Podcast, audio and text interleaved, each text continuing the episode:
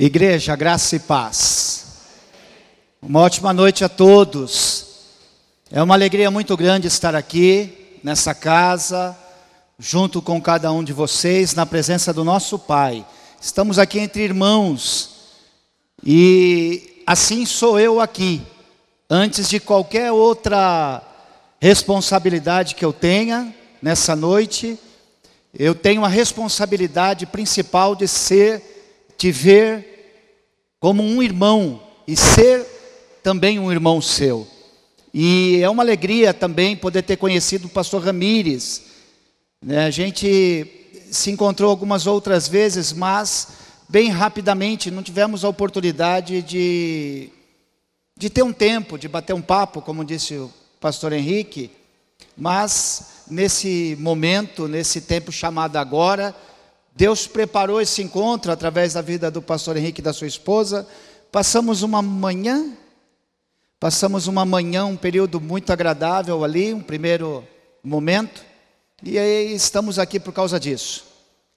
E eu creio que Deus não une pessoas, Deus une propósitos. Tá? Nós somos ali de Ribeirão Pires, Ministério Manancial de Vida, Estamos há hum, 18 anos no ministério, como pastores.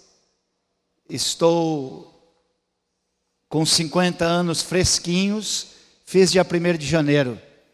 Entrei no, no ano do jubileu. O ano do jubileu na Bíblia é um ano de muito significado. Não é para eu ser jubilado, não. O ano do jubileu, na Bíblia, é um ano de muito significado, porque jubileu é ano de restituição. E todo jubileu era restituído, tudo aquilo que por incompetência administrativa, por é, inabilidade de conseguir cuidar das coisas que, que tinha e possuía, as essas coisas eram tomadas por posse, eram levadas como penhora, uma espécie de penhora, e a cada 50 anos todos esses bens e todas essas coisas que eram levadas, pela lei, tinha que voltar aos seus donos anteriores. Esperava-se que esses donos proprietários anteriores tivessem amadurecido, aprendido, para poder, a partir daquele momento, então, é, administrar com sabedoria as coisas que Deus nos dá.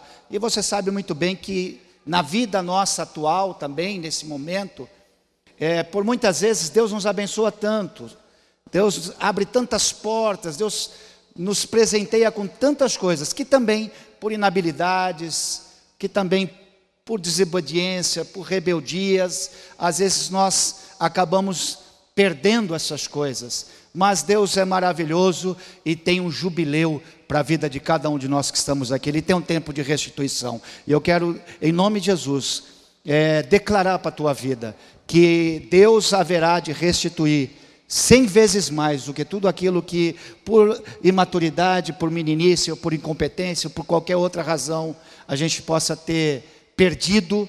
Deus nos dará de volta e nos encontrará mais amadurecidos. Posso ouvir um amém aí dessa igreja? Você crê nisso? Então aplauda Jesus por causa disso, porque além de ter sido em uma festa de Páscoa, Jesus também veio no ano do jubileu, no ano em que Jesus veio para se sacrificar por nós, para pagar a dívida pelo nosso pecado, também foi um ano de jubileu e ele nos restituiu tudo aquilo que o inimigo tinha nos levado. Amém? Então, uma alegria estar aqui, pastor Ramires. Muito obrigado por essa confiança. Confiar púlpito não é uma coisa que a gente faz para qualquer pessoa. Então eu acredito que de alguma maneira eu tive algum conceito. É o Senhor que não me deixou como uma qualquer pessoa. Deus te recompense e, e lhe responda alguma coisa através da palavra dele ao Senhor e à sua amada igreja. Abre sua Bíblia comigo em Gênesis capítulo de número 1. Nós vamos ler apenas o primeiro versículo. Gênesis 1, apenas o primeiro versículo. Eu acho que é facinho para achar aí. No princípio criou Deus os céus e a terra. Consegue repetir isso? No princípio. Vamos lá? No princípio. Amém. Vamos falar assim, ó. Berechit Barak Elohim. É o que está escrito aí na língua original. Bereshit, no princípio. Eu não sei se você já parou para perceber que algumas coisas, elas não, aliás, que todas as coisas, elas não existem quando elas acontecem. As coisas, elas existem antes delas acontecerem. Esse princípio, que em algumas traduções da Bíblia estão como no começo, criou Deus os céus e a terra, não é um começo de acontecimento, é um princípio, é quando alguém ele recebe a ideia, quando alguém recebe e tem um plano, quando alguém recebe e tem um projeto. Então não existe nada que aconteça de fato quando aconteceu. Todas as coisas, elas começam a acontecer antes de serem executadas. Pelo que eu sei, um dia esse espaço onde nós estamos era um terreno. Eu não sei se esse terreno ele estava com árvores, matas, existiam matos aqui, etc. Quando alguém passava aqui na frente da avenida Mateu Bay, o que via era um terreno e mato. É isso? Sim ou não? E eu não sei quem foi, não sei se foi o pastor Ramires, ou qual foi o discípulo, o irmão, que passou aqui e viu uma igreja. E notou aqui uma tenda. E viu aqui uma plataforma, ou algumas plataformas, não sei também se essa plataforma superior existia, ou se foi feita alguma terraplanagem posterior, onde está o estacionamento. Eu não vi, eu só estou vendo executado. Mas antes disso aqui existir, de fato, aconteceu dentro de alguém. Alguém viu tudo isso, e depois que viu tudo isso, começou a planejar, começou a projetar, começou a visualizar. E em seguida, começa a executar. E por causa desse alguém, ou desses alguém que se juntaram, hoje nós estamos aqui em um lugar que era uma mata, em um terreno que ainda era guardado para alguma coisa, que também imagino que nem o proprietário imaginava que aqui seria uma igreja, a igreja de vocês. Esse princípio, ele não é um princípio de existência física, não é um princípio de existência de acontecimentos, é um princípio de plano, é um princípio de um projeto, é um princípio de uma ideia. Esse Bereshit não é um princípio de algo, mas é um princípio em alguém. É um princípio em alguém. Esse Bereshit, ele é importante, não porque aponta para uma ideia. Esse Bereshit ele é importante, não porque aponta para uma criação. Esse Bereshit ele é importante porque ele aponta para um Criador. E não existe absolutamente nada debaixo desse céu que exista por acaso que aconteça por acaso, que está por acaso. Todas as coisas que nós podemos ver hoje em existência, inclusive eu e você, não somos obras do acaso. Nós também não somos obra de uma ideia, não somos obra de uma mente. Nós somos obra de uma pessoa, nós somos obra de um Criador, nós somos obra do Rei dos Reis e do Senhor dos Senhores. Antes de começarmos a ser formados no ventre da nossa mãe, como diz o salmista, quando não tínhamos nem forma ainda, nenhum dos nossos ossos ainda haviam sido formados. A Bíblia diz que os nossos dias já estavam escritos no livro da vida, sem que nenhum deles ainda houvesse. Isso significa, meu irmão e minha irmã, que eu e você, que cada um de nós que estamos aqui, somos filhos de Deus. Recentemente eu estava em um, em um almoço, depois que eu fui pregar em uma igreja pela manhã, e depois da, da ministração, algumas pessoas e os pastores quiseram nos receber em um almoço. E aí, uma jovem, ela levantou um questionamento. E o questionamento era qual era o nome de Deus.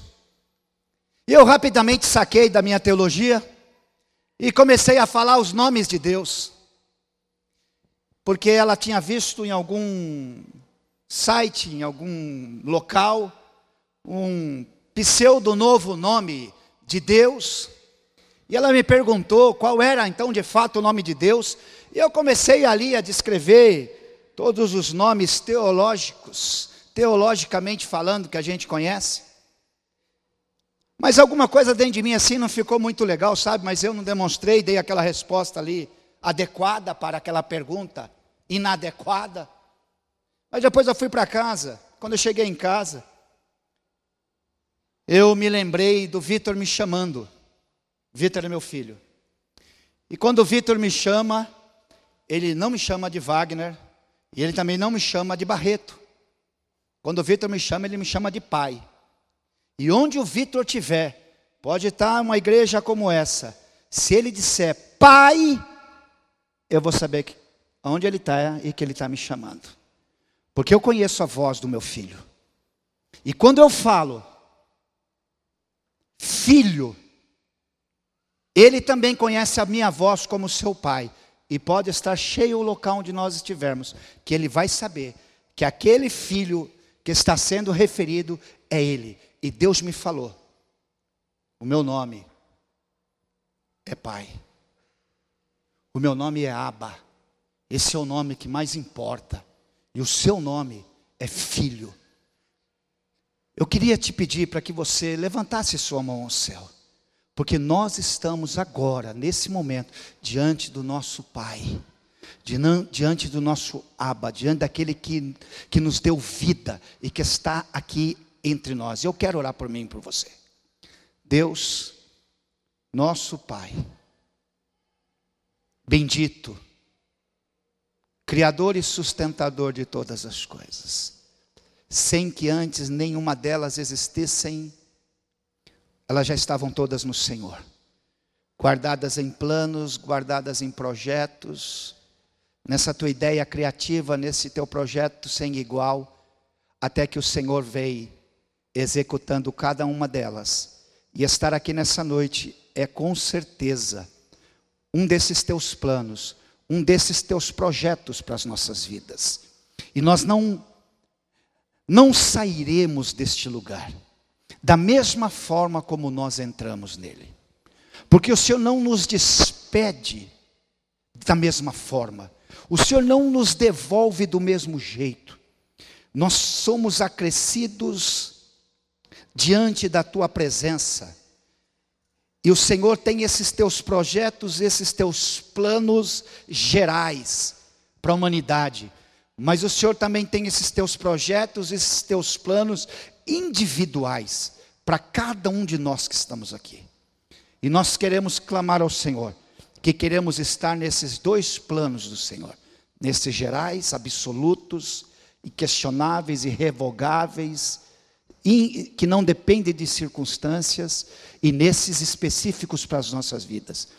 Que dependem, Senhor, da nossa entrega, do nosso entendimento, da nossa obediência, para que possamos viver esta vida aqui, segundo aquilo que o Senhor planejou para nós, segundo aquilo que já estava escrito no teu livro, sem que nenhum desses nossos dias houvessem. Que a tua bênção que enriquece e que com ela não acrescenta nenhuma dor, seja sobre cada servo, cada serva, cada filho teu aqui, em nome de Jesus. Aleluia. A Bíblia diz que em Cristo Jesus foram criadas todas as coisas, as coisas que há nos céus, as coisas que há na terra, as visíveis, as invisíveis, sejam tronos, sejam dominações, sejam principados, sejam potestades, tudo foi criado por Ele e para Ele. A Bíblia diz que Ele é antes de todas as coisas, e todas as coisas subsistem e existem nele. Ele é o cabeça ele é o princípio, Ele é o primogênito, Ele é antes de todas as coisas.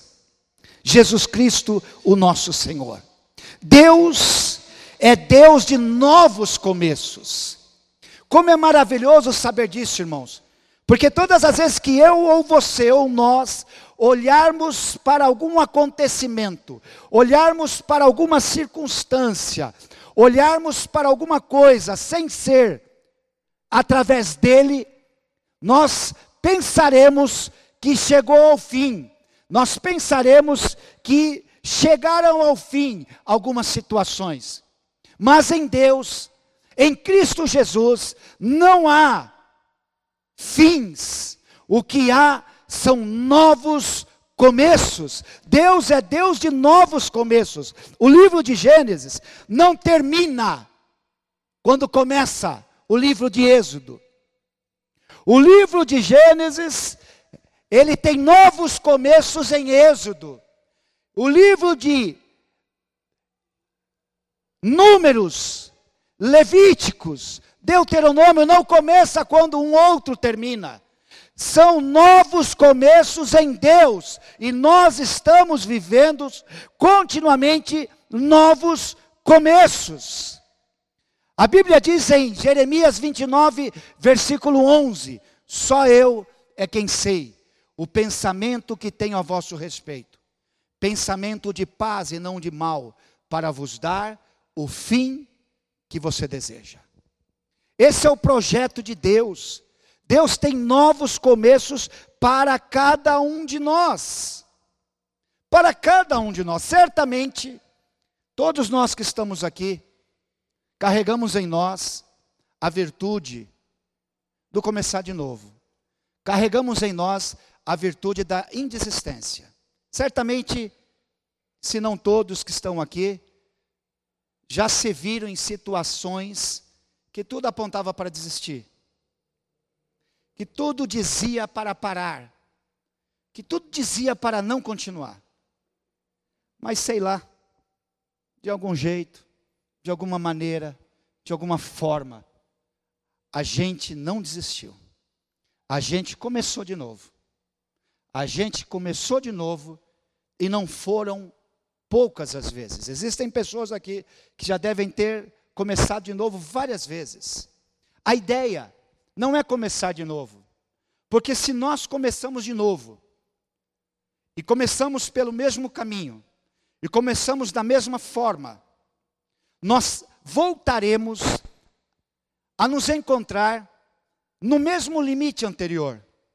Voltaremos a nos encontrar nas mesmas situações anteriores. E quando nos encontrarmos nessas mesmas situações e nesses mesmos limites, esses mesmos limites essas mesmas situações nos encontrarão iguais, nos encontrarão do mesmo jeito nos encontrarão da mesma forma. Por quê? Porque não houve novos começos. Houve começar de novo. E a chamada de Deus para as nossas vidas não é apenas começar de novo. A chamada de Deus para as nossas vidas é novos começos. É começar nele. É voltar para ele. É permanecer nele, no seu plano, na sua vontade, que é boa, perfeita e agradável. E não vai mudar nunca. Continuará sempre sendo boa, perfeita e agradável. Não sei se você percebeu, mas para cada ato de criação, para cada haja de Deus, em cada etapa de conclusão da sua obra, em cada etapa que ele concluía uma parte daquele projeto, ele dizia que era muito bom. A Bíblia diz que ele faz céus, terra, águas de baixo, água de cima, faz sol, faz lua, faz os rios, faz as plantas, faz os animais.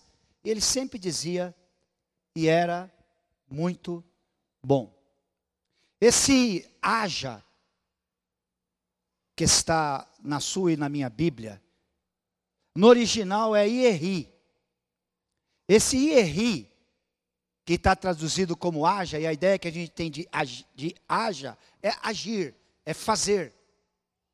Mas Ierri significa trazer à existência.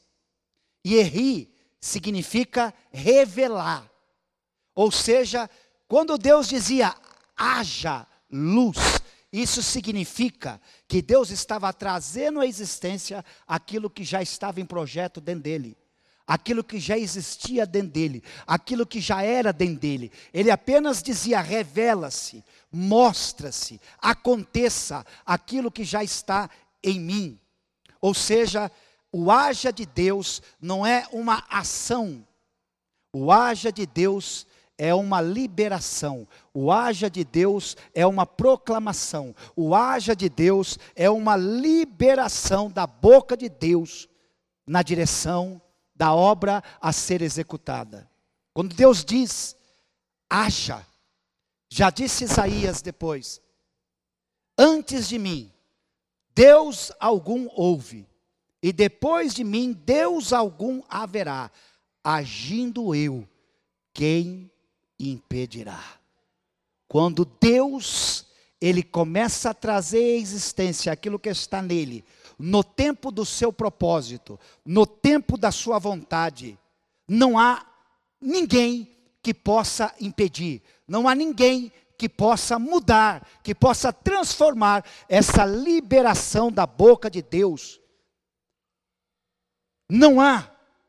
Esse erri de Deus é o poder da palavra próprio Deus liberada. Deus não fez o sol, ele disse: haja, e o sol foi revelado pelo poder da sua palavra. Posso ouvir um amém? Agora, tudo que Deus faz, Deus não faz por acaso, irmãos. Eu vou te fazer uma pergunta.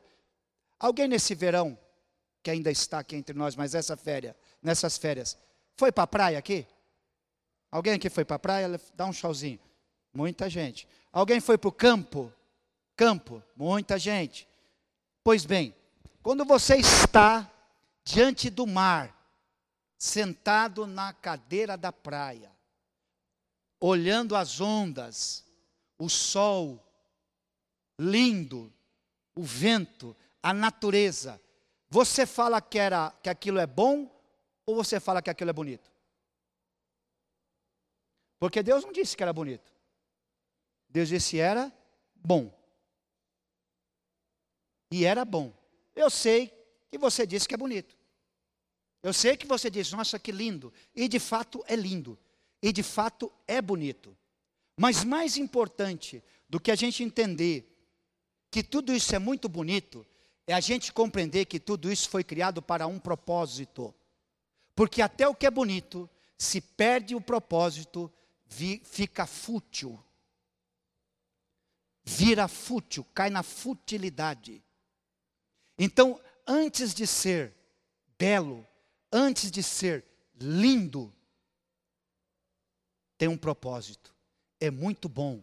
Tudo está feito, tudo está revelado, tudo está organizado conforme o princípio tirado do próprio Deus. Eu não sei se também se você já parou para pensar que Adão ele não viu essa execução de obra. Adão, ele foi criado no sexto dia.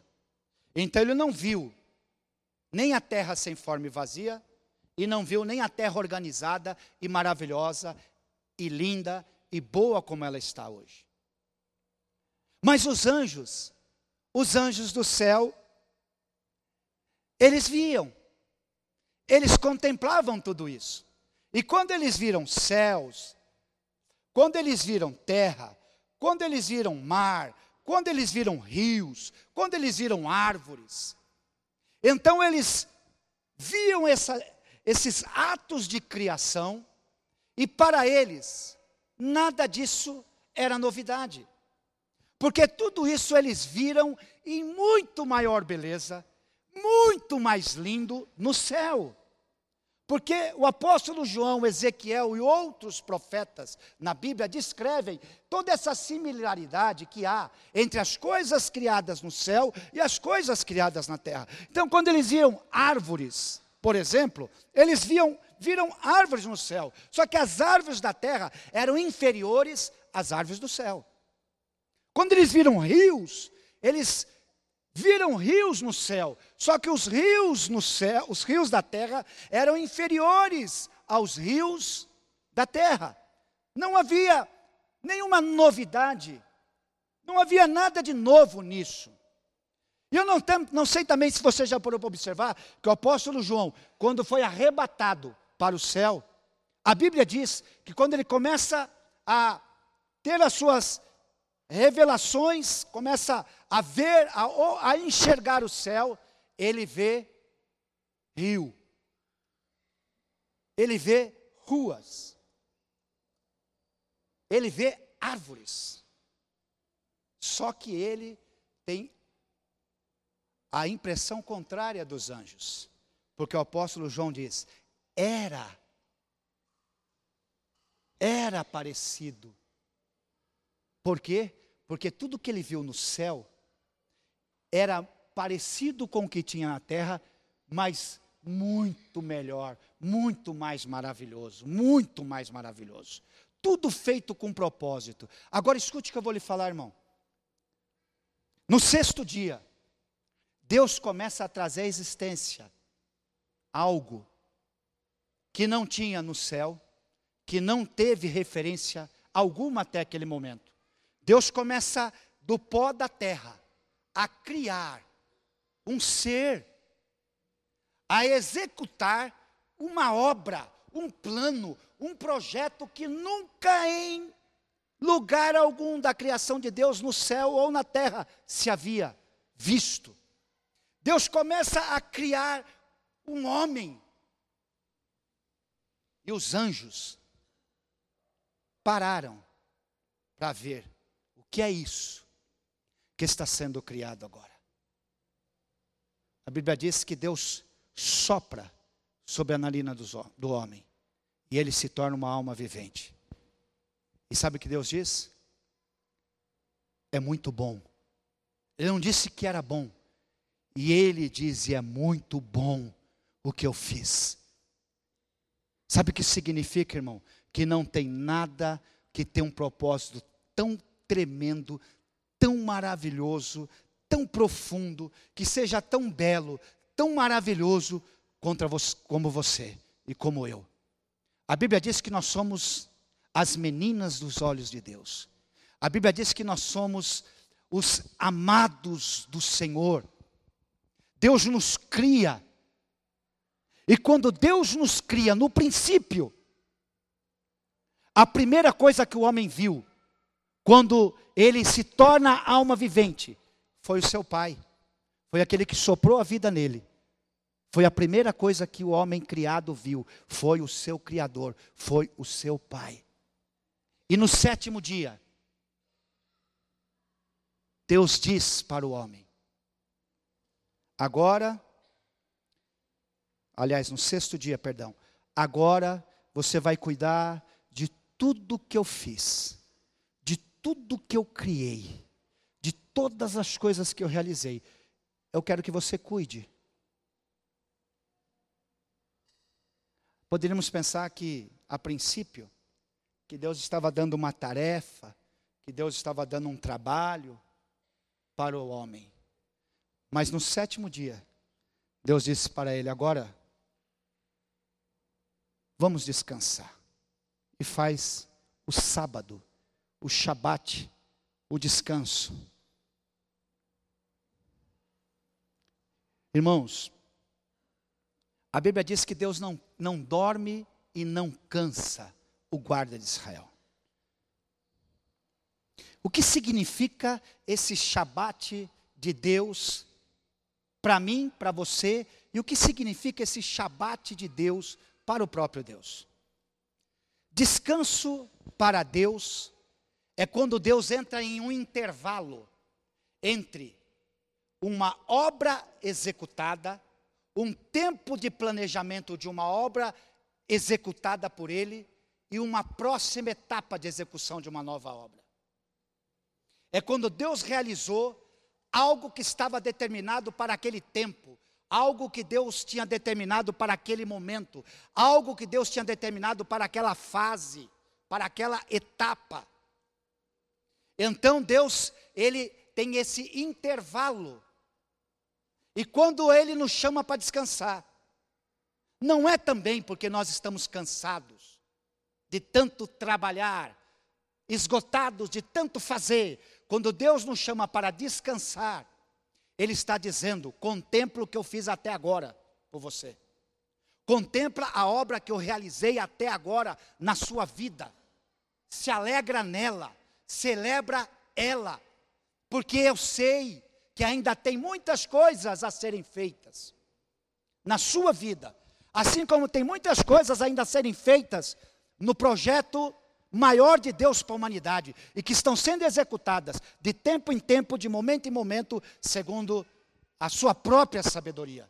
Quando Deus nos chama a descansar, é para a gente se aquietar, irmãos, é para a gente ficar nele e desfrutar do que ele já fez. Qual é o grande problema? O grande problema é que quando Deus nos chama para descansar e contemplar o que ele fez, a gente quer começar a fazer o que ainda não está feito.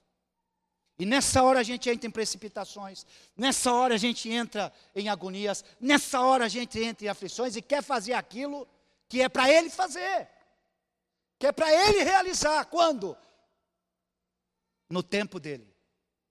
A nós o que?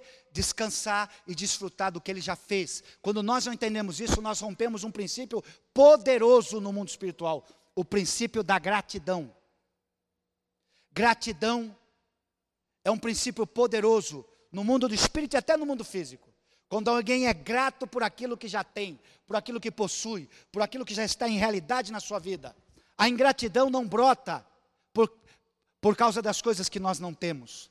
A ingratidão brota por não reconhecer as coisas que nós já temos. E por não reconhecer as coisas que nós já temos, podemos cair no erro de, de pensar, de imaginar que não é fiel aquele que começou a obra fazendo. Que não é fiel aquele que começou para terminar. Mas quando nós ficamos em descanso nele, nesse shabat nele, contemplando o que ele já fez, agradecidos pelo que ele já realizou, ele vai voltar a realizar tudo aquilo que só ele pode fazer no princípio nele. Então eu estou aqui como boca de Deus para te falar. Se você pensa Talvez que em algum momento você está chegando no fim. Eu quero dizer para você que Deus só está dizendo para você: você pode estar tá chegando no momento de novos começos, num tempo incrível na sua vida, num tempo maravilhoso na sua vida. E quando você tiver em um intervalo com Deus, ou Deus estiver em um intervalo contigo, aguarde com paciência e desfrute de tudo que Deus já fez, porque Deus, Ele tem feito uma obra tremenda na sua vida, irmão. Deus tem feito uma obra tremenda na minha vida. Ele é muito fiel. Ele é muito maravilhoso. Inclusive quando nós atropelamos, quando nós ansiosos ficamos e começamos a agitados sair na frente de Deus e a realizar aquilo que só Ele pode e quer realizar por nós, dá ruim, irmão. Dá ruim. E esses dias atrás eu estava evangelizando uma pessoa, e essa pessoa disse assim para mim: É, mas Eu não acho que Deus é tão bom quanto, quanto você está dizendo. Eu falei por quê? Porque o homem pecou no Éden, no paraíso, e Deus não tratou com ele dentro do paraíso. Deus jogou ele para fora do ambiente bom e colocou ele para fora. Por que, que Deus não restaurou ele lá dentro do ambiente? E colocou anjos com espadas na porta do jardim do paraíso, do jardim do Éden, para que eles não voltassem. Ele disse assim: Olha, querido, você está muito enganado. Até os atos de juízos de Deus são cheios de misericórdia. Os atos de juízos, os atos de correção de Deus são cheios de misericórdia. Eu disse para ele: Quer ver como é que Deus seria ruim? Deus seria ruim, falei para ele, se ele tivesse colocado o homem para fora do jardim, colocado o homem para fora do paraíso, ficado dentro do paraíso e colocado os, os anjos com as espadas desembainhadas para que o homem nunca mais pudesse voltar. Sabe o que Deus fez? Deus fechou a porta lá do paraíso, mas foi com o homem para fora. Deus caminhou com o homem fora do jardim. Deus foi com o homem para o Éden, Deus não abandonou o homem, sabe por quê? Porque Deus é Deus de novos começos, até os atos de juízo dele são carregados de misericórdia. Imagina se Deus tivesse feito isso, irmão. Se Deus tivesse feito, você vai para fora, eu vou ficar aqui dentro, onde você me encontrava, onde você me via, e você nunca mais vai me encontrar, nunca mais vai me ver, e vai ficar aí do lado de fora querendo entrar e não vai poder entrar. Entende o que, o que Deus está dizendo? Então isso significa, irmão e irmã, que não são os ambientes que vão determinar, vão determinar a sua conquista. Não são os ambientes que vão determinar o seu êxito. Não são. Ei, escute. Adão perdeu no paraíso e o diabo caiu no céu. O que vai determinar a sua conquista e a sua vitória é continuar no princípio em Deus, é continuar descansando nele, sabendo que Ele é soberano e Ele é poderoso para transformar qualquer situação, para transformar qualquer coisa, porque fiel é aquele que começou a boa obra na minha vida, fiel é aquele que começou a boa obra na sua vida. Quando você estiver no momento de muita pressão, de muita angústia, de muita dor, sai saiba disso, que se você estiver nele, se você permanecer nele em fidelidade, isso só está apontando para uma realidade. Você está chegando em dias extraordinários para a sua vida, porque Deus vai mostrar que Ele é Deus na sua vida, e vai ficar conhecido a diferença que tem entre aqueles que servem a Deus e aqueles que não servem a Deus, entre aqueles que são fiéis a Ele e aqueles que não são fiéis a Ele. É só você ficar no Shabat. É só você ficar descansando nele e desfrutando das coisas boas que ele fez, guardando o seu coração na alegria das coisas maravilhosas que ele já realizou. E se houver alguma coisa muito desagradável, muito complicada à sua volta, continua com os olhos nas coisas boas que ele já fez. Porque ele é fiel para fazer tudo entrar no eixo. Muitas vezes a minha vida e a sua vida, ela fica meio sem forma e vazia, não fica, irmãos? Fica ou não? Ou é só minha? Mas e ri de Deus? E ri, uma hora ele vai falar, haja. Ele vai declarar e vai determinar. E vai aparecer aquilo que já está reservado para a sua e para a minha vida, em nome de Jesus. Deus é maravilhoso, irmãos. Deus é fiel. Você pode aplaudir esse nosso Pai? Ele é demais. Ele é demais. Ele é lindo demais. Ele tem prazer. Tem prazer em dizer que Ele é seu Pai, tem prazer em dizer que Ele é seu Deus, tem prazer em dizer que Ele é seu Senhor, e muitas vezes só vai aparecer nesses momentos de caos, que você sabe que só está à espera de Deus romper o intervalo dele e começar a executar de novo aquilo que ainda não está feito na nossa vida, porque Ele vai fazer. Ele vai realizar, irmãos. Ele vai rezar. Então, a grande, a grande necessidade não é começar de novo, irmão, quando a gente erra. A grande necessidade é ter novos começos. é voltar em Deus, descansar em Deus. Será que eu posso pedir ajuda de quatro irmãos aqui? Para eu, eu fazer aqui um, uma ilustração rápida. Quatro irmãos, venham aqui, por favor. Me veio aqui um, uma ideia santa. Suba aqui. Quatro irmãos. Olha lá, apareceu um. Cadê o, cadê o terceiro? Aí apareceu o terceiro. Cadê o segundo? Pode vir irmãs também. Duas irmãs, se quiserem. Cadê o, o, ter, o segundo? Segundo irmão ou irmã? Preciso de quatro. Olha lá, olha aí. Obrigado. Vem cá, irmãos. Tudo bem? Como que é seu nome? Esse aqui é o Paulo César. É conhecido de vocês? O senhor? O Ailton. Obrigado, Ailton. Seu nome? Peterson. O Edivaldo. Ó, vem cá, vou, vou usar vocês para fazer um exemplo aqui de uma coisa muito importante. Marcos capítulo 4, versículo 35 a 41 está escrito: E sendo já tarde, disse-lhe Jesus: Passemos para o outro lado.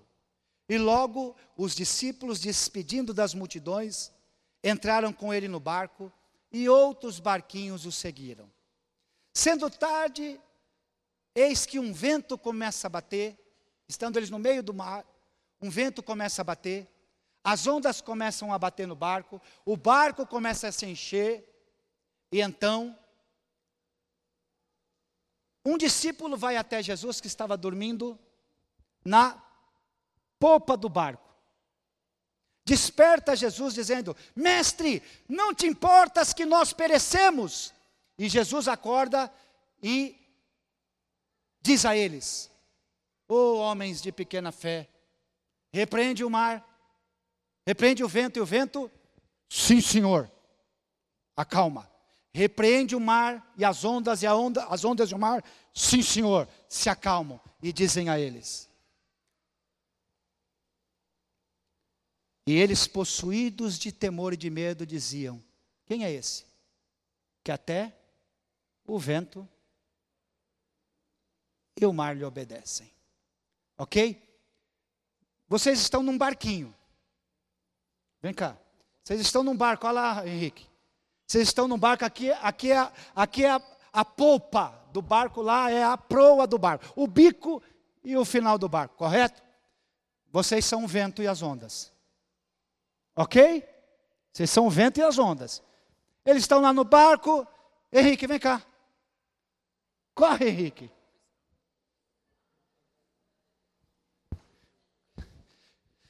Faz o que vocês quiserem, vocês estão no barco, tudo bem. Pode pescar, pode fazer o que vocês quiserem, vocês estão no barco. O irmão já quis pescar, tem problema. Eles estão, não, não está ainda assim, não, irmão, está de boa ainda. Deita aí, Jesus. Ok? Entraram no barco, junto com Jesus, despedir todo mundo. No meio, vocês estão conversando no barco, até no papo e tal. De repente começa um vento. Começa o vento. Começou o vento, de repente. De repente começa as ondas bater. Começa as ondas bater. Pega o baldinho aí, irmão. Ó, tá enchendo. O mar começa a o barco começa a se encher de água. Vai, irmão, começou a se encher. E as ondas batendo e o vento soprando. E vai, vai, irmão. Aí chegou uma hora que eles viram. As ondas ficou, ficaram grandes demais, o barco está começando a se encher, não está dando certo essa estratégia. Esse irmão aqui, discípulo, vai lá e acorda Jesus e diz: Mestre, mestre, se não se importa, não se importa que a gente pereça. Jesus levanta, Jesus levanta e dá ordem ao vento, dá ordem ao vento e o vento, dá ordem ao mar e o mar.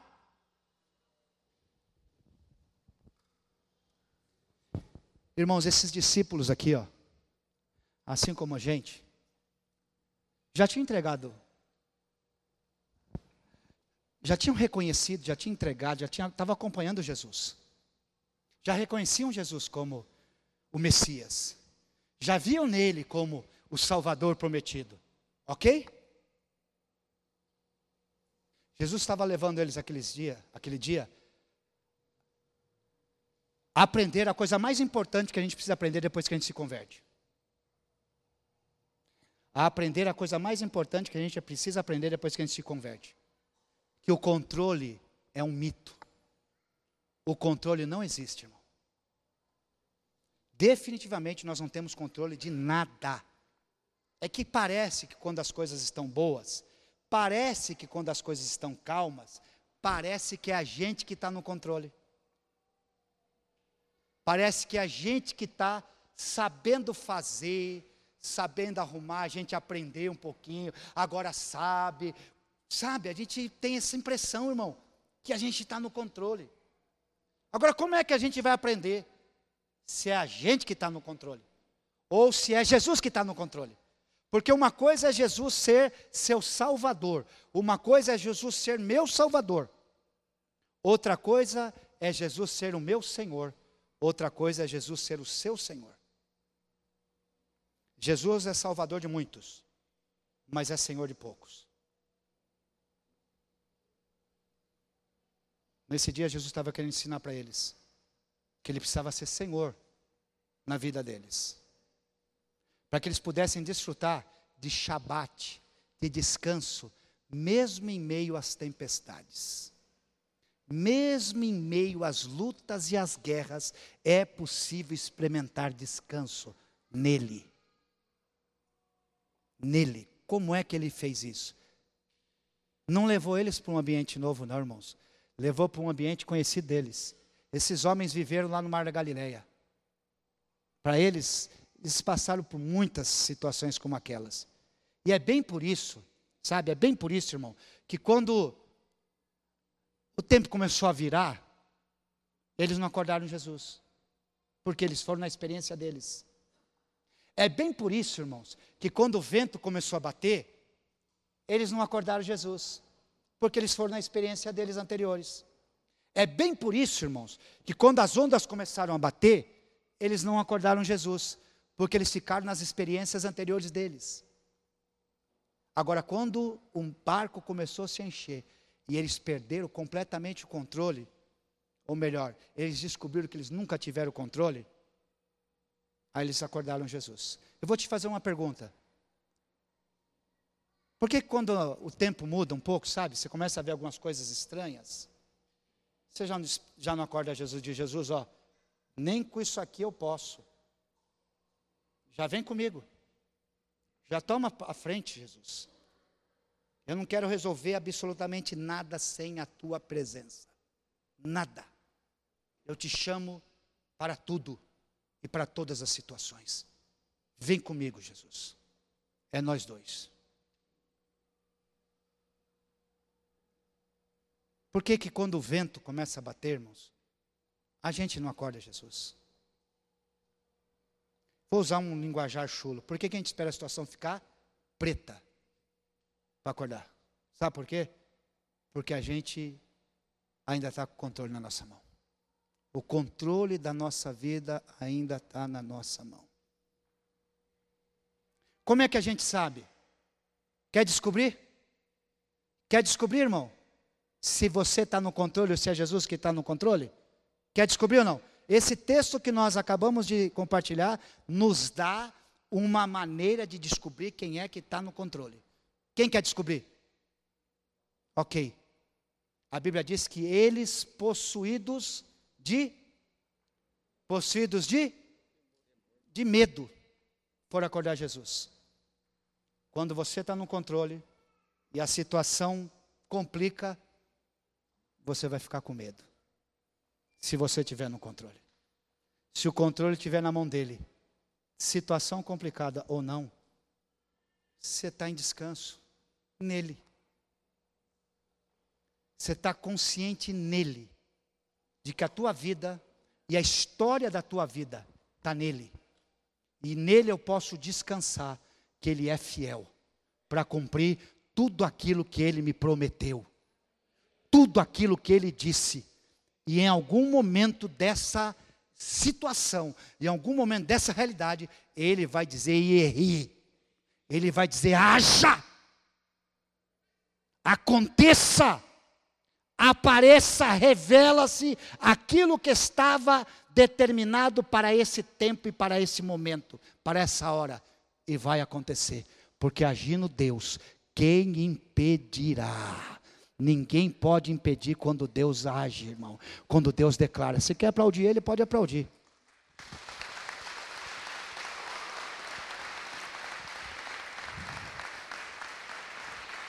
Então, muitas vezes, muitas vezes Deus vai te levar para essas travessias. Não se preocupa não e não estranha não. Muitas vezes Ele vai levar você para essas experiências. Porque Ele te quer bem. E não tem nenhuma maneira dele apenas se querer bem, executar o bem, se não for você entregar o controle para Ele. Lá da sua empresa, na sua escola, com a sua família, do seu casamento, da sua igreja, do que for. E saber, Ele é seu Pai. Você é filho dele. E ele não te chamou para a vergonha. Ele te chamou para te tirar da vergonha. Ele te chamou para te honrar. Porque na honra dele, você vai honrar, na honra sua, você vai honrar a ele. Na honra sua, você vai honrar a ele. Você vai declarar: foi o Senhor meu Deus. Foi ele. Lembra que eu falei que no sexto dia, Deus disse: é muita bênção? Lembra ou não? E no sexto dia ele fez o homem. A primeira vez que eu pisei em Israel, irmãos, a primeira vez que eu pisei lá, que eu saí de Tel Aviv e eu fui para Jerusalém. Alguém aqui já foi para Israel? A primeira vez que eu saí de Tel Aviv do aeroporto e fui para Israel, meu irmão, a gente passa por um deserto, irmãos. Eu não sei se alguém aqui já viu um deserto. É uma coisa assustadora do ponto de vista de, de infertilidade, do ponto de vista de ausência de vida, do ponto de, de vista de, de solidão, do ponto de vista de nada. E quilômetros, quilômetros. E, e, nós já passamos por Jerusalém na primeira vez e nós fomos direto lá para o Mar Morto. E aí nós atravessamos um outro deserto.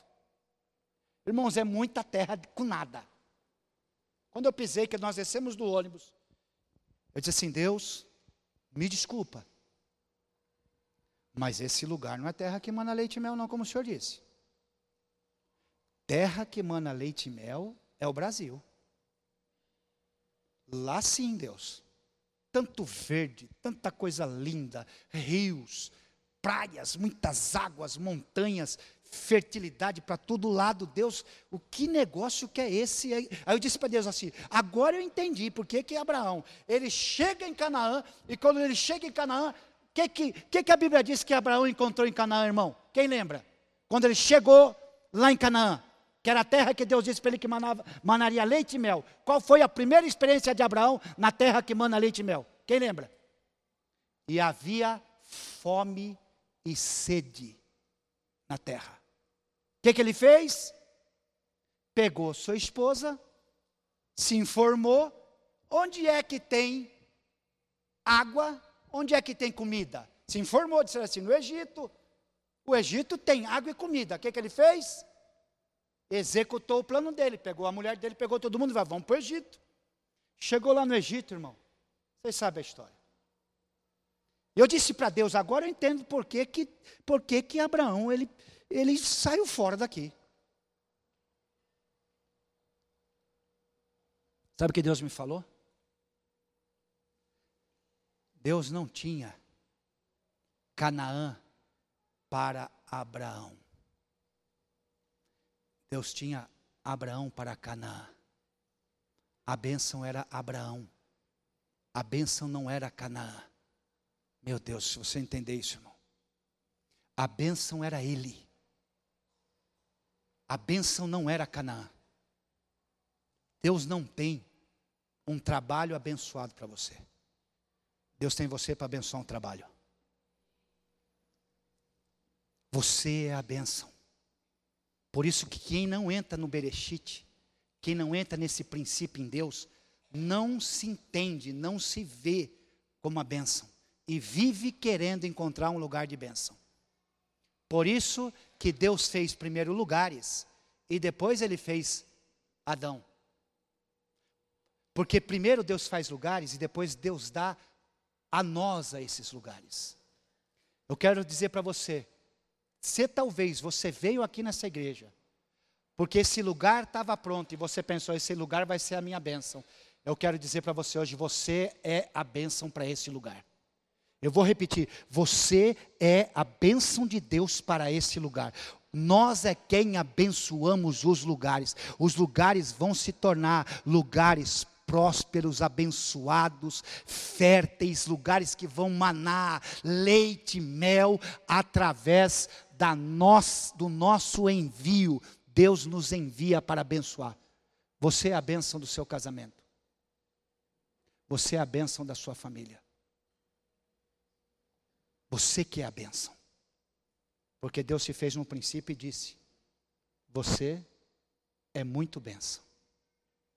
Você é muito bom. Essa bondade não está caracterizada, irmãos, se não for nesse princípio, se não for nele. Eu quero te pedir para se colocar de pé, mas não para você entregar sua vida para Jesus agora. Eu quero pedir para você se colocar de pé, se você quiser, para entregar o controle, o controle da tua vida para Ele, o controle de tudo que envolve a tua vida, daquilo que está te trazendo medo, porque onde tiver medo, é você que está no controle. Onde tiver um medo, onde tiver uma angústia, uma aflição, alguma coisa que está no seu domínio, é porque não está no controle de Deus. É porque não está no princípio nele. E Deus hoje diz para você: entra no descanso, entre em mim, fica em mim, porque eu que comecei a obra na sua vida, porque eu que te escolhi, porque eu que te separei, eu vou terminar essa obra. Eu vou concluir essa obra. O que você está pensando que é demora, o que você está pensando que é exclusão sua nele, é apenas um intervalo, irmão. Para que você aprenda, aprenda a contemplar e a valorizar tudo que ele já fez até aqui tudo que ele já realizou até aqui. E foram grandes coisas, irmãos. Foram coisas maravilhosas, coisas impossíveis, coisas que pareciam que tinham chegado ao fim, coisas que pareciam que não ia dar mais. Deus lhe deu novos começos. Você sabe disso. Deus me trouxe aqui nessa noite para dizer para você: sai da tormenta e vem para o descanso. Descanse em mim. Eu quero cuidar de você. Eu quero cuidar de você. Eu quero cuidar da sua vida. Eu quero ser o teu Senhor. E sabe só quem é nosso Senhor, irmão? Só quem cuida da gente. Quando eu estava na casa dos meus pais, sabe o que ele me dizia? Enquanto eu cuidar de você, você vai como eu quero. Enquanto eu cuidar da sua vida, enquanto eu te der comida, enquanto eu te der bebida, enquanto eu pagar a luz, enquanto eu pagar a água, eu sou o teu Senhor. Você vai como eu quero. É isso que Deus quer fazer, irmão. Deus quer cuidar da gente desse jeito. Deus quer que a gente tenha experiência com Ele de cuidado, para que Ele possa dizer para mim e para você: enquanto eu cuidar da sua vida, eu, tô, eu sou teu Senhor. Deixa eu cuidar dela. Deixa eu cuidar dela. Só descansa em mim. Você não precisa forçar portas. Você não precisa se afligir. Você não precisa se agoniar. Só descansa em mim. Eu quero cuidar de você. Eu quero ser o teu provedor. Quero ser o teu Senhor. Porque Salvador Ele já é. Como nós cantamos aqui em alguns louvores. Acho que o primeiro louvor chegou salvação. A salvação chegou. Salvação é uma graça tão maravilhosa, irmãos. Mas escute o que eu vou lhe falar. Tem uma carteira aí? Faz de conta que isso aqui é um passaporte. Um dia, eu estava no aeroporto, indo fazer uma viagem. E Jesus me falou assim: ó, a salvação ela é como um passaporte que você não usa para ir e vir dentro do seu país, que você só usa para ultrapassar fronteiras. A salvação, a Bíblia diz que nós devemos cuidar dela, zelar por ela e guardar ela. Porque vai chegar um dia, irmão, nós vamos ter que sacar da nossa salvação do sangue do Cordeiro. Nosso passaporte espiritual que ele nos deu, carimbou, salvo, registrado pela marca do sangue do Cordeiro. Aleluia. Nós devemos zelar e guardar a nossa salvação. Mas ela está guardada, irmão. Nós não usamos a nossa salvação até o dia que a gente for entrar no céu. Mas tem algo que a gente vai ter que usar aqui sempre. É a nossa confiança no nosso Salvador. É a nossa dependência do nosso Salvador. É deixar Ele cuidar da gente. Se Ele foi fiel para nos salvar, Ele é fiel para cuidar da gente. Ele é fiel para cuidar de tudo. Fiel para cuidar de absolutamente tudo. Deixa Deus fazer milagres para você. Deixa Deus realizar maravilhas por você. Deixa Deus fazer as coisas que só poderão ser feitas nele.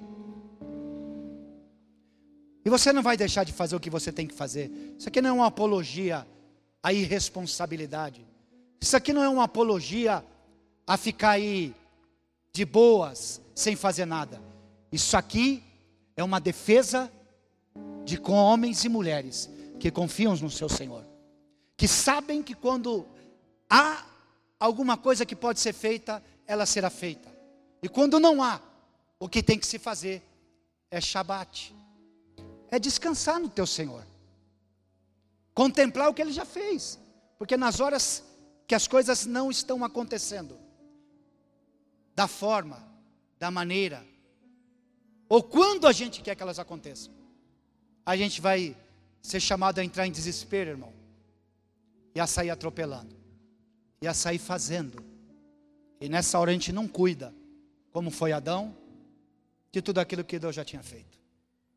Quando Deus fala para Adão, para Adão, cuidar, era só para ele desfrutar. Desfruta em obediência, desfruta confiando, desfruta descansando. Porque eu quero ser o teu Senhor. O limite entre o que Deus requer da gente e entre o que Deus nos proporciona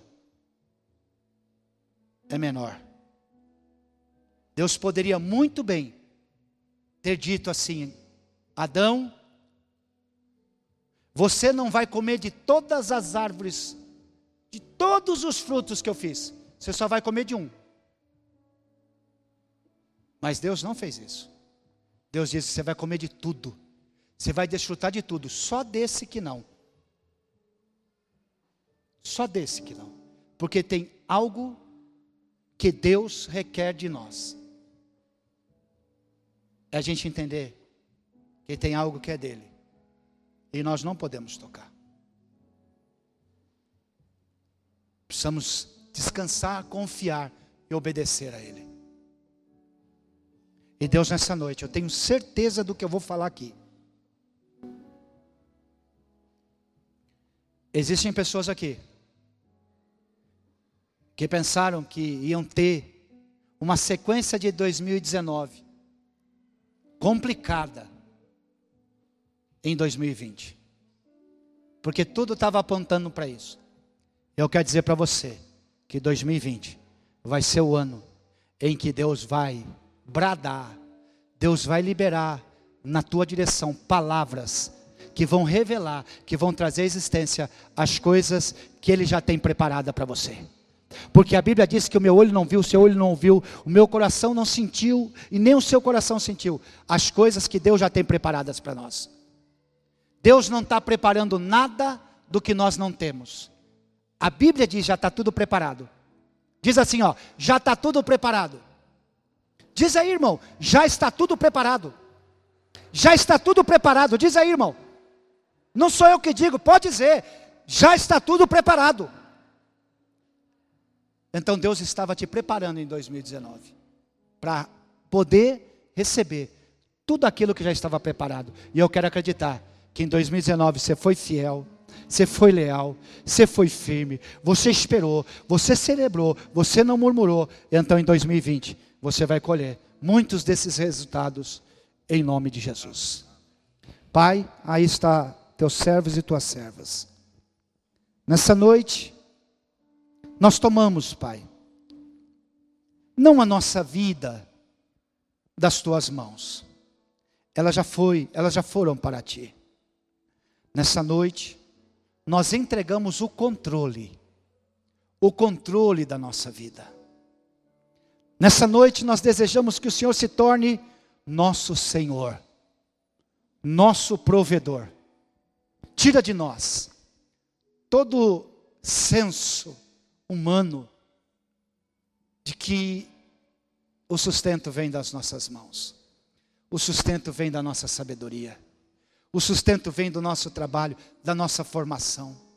Tira de nós esses enganos, meu Pai, e faz-nos compreender que o nosso sustento vem do nosso Salvador, o nosso sustento vem do nosso Senhor. É do Senhor mesmo, Pai, que vai mudar tudo aquilo que ainda bloqueava a nossa compreensão e que fazia com que a gente, em, em atos de desespero, em atos de aflição, saíamos precipitados, fazendo acordos que não deveríamos fazer, fazendo concessões que não deveríamos fazer, quebrando princípios que não deveríamos quebrar, rompendo com valores que não deveríamos romper e acumulando para nós, Senhor, dores, tristezas desnecessárias. Mas nós, nessa noite, acordamos, despertamos para esta chamada. Que a bênção somos nós. A bênção somos nós, Senhor. Tua imagem e tua semelhança. Carregamos o teu caráter. Carregamos, Senhor, a tua palavra, a tua unção. E nós, Senhor Deus, seremos transformadores de ambientes. Transformadores de ambientes. Onde nós chegarmos, vai se cumprir. Que onde tocarmos com a planta dos nossos pés e com a palma das nossas mãos, o Senhor nos dará por herança. E nós seremos, meu Pai, abençoadores, aonde quer que a gente vá. Abre o nosso entendimento, revela-se a nós, cada vez mais e glorifica o teu nome aqui na terra, através da vida de cada um de nós, em nome de Jesus. Amém e amém.